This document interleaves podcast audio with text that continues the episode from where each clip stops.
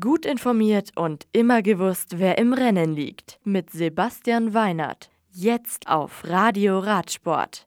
Die wegen Unwetters um ein Viertel auf 153 Kilometer verkürzte 16. Etappe des Giro d'Italia gewinnt Egan Bernal. Der Kolumbianer vom Team Ineos baut damit seinen Vorsprung im Kampf um die Maglia Rosa auf fast zweieinhalb Minuten aus. Auf 2200 Metern in Cortina d'Ampezzo ist Romain Bardet von DSM Zweiter und Damiano Caruso von Bahrain Victorious Dritter der Dolomiten-Etappe.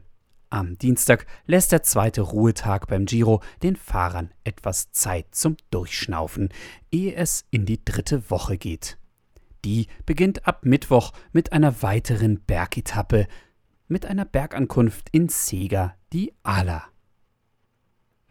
Frankreich gewinnt Guillaume Martin von Cofidis die erste Mercantour Classique Alpes Maritime.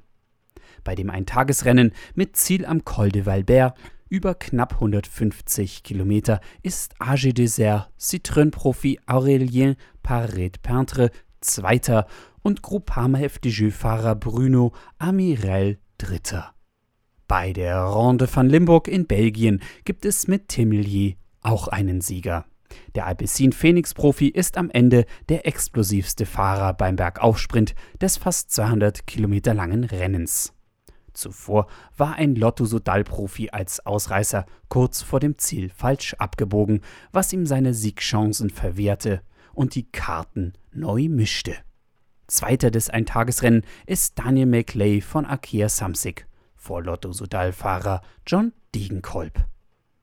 Ab Dienstag dürfen die weiblichen Profis bei der 34. Lotto Thüringen Ladies Tour zeigen, wer in Sachen Rundfahrt derzeit die Nase länger im Wind halten kann. Bis zum nächsten Mal und gute Fahrt. Das Radio für Radsportfans.